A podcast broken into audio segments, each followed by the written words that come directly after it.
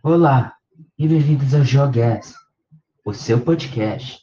Hoje iremos falar sobre o conflito da Caxemira entre Índia e Paquistão. Agora irei passar a fala para os nossos debatedores.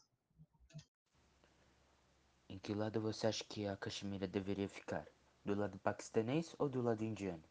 Eu estou do lado do Paquistão. Atualmente, a Caxemira está em maior parte no território indiano. Eu penso que a divisão precisa ser revista para que a maior parte do território fique com o Paquistão. Isso pois os paquistaneses são em maioria muçulmanos, assim como os habitantes da Caxemira. Eu acho que a Caxemira deveria ficar do lado indiano por ser um povo mais pacífico que vem buscando o sonho de que todas as etnias e religiões pudessem viver igualmente assim como pregava Mahatma Gandhi há muitos anos atrás. Até mesmo Maharaja Hari Santi pediu apoio à Índia no passado. Muito obrigado, Gabriel e Matheus. Agora irei perguntar para o Lucas Segantin. Com quem você acha que deveria ficar a Caxemira? A disputa pela Caxemira é um tema muito complicado e sem uma resposta certa para a solução ponto de vista, quem deveria ficar com o território deveria ser a Índia, pois ele é muito importante culturalmente pelos rios e também economicamente, também por conta dos rios e pela rota de comércio terrestre que passa em sua região. Muito obrigado pela resposta, Lucas Seguetin.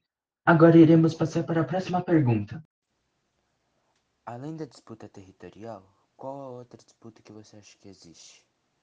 Além das disputas territoriais, Outro fator que ainda aumenta a tensão acentuadamente na região são as diferenças religiosas entre hindus e muçulmanos. João Paulo, em que lado você acha que a tensão religiosa é maior? Hindus ou muçulmanos? Eu acho que a tensão é maior pro lado dos hindus, pois os muçulmanos fazem mais ataques que os hindus como por exemplo quando um trem que transportava ativistas hindus foi incendiado em Gujarat, matando 58 pessoas, ou até quando destruíram, há nove anos, uma mesquita do século XVI na cidade. Muito obrigado, João Paulo. E obrigado pela colaboração e participação de todos até aqui. Um grande abraço a todos e um bom fim de semana.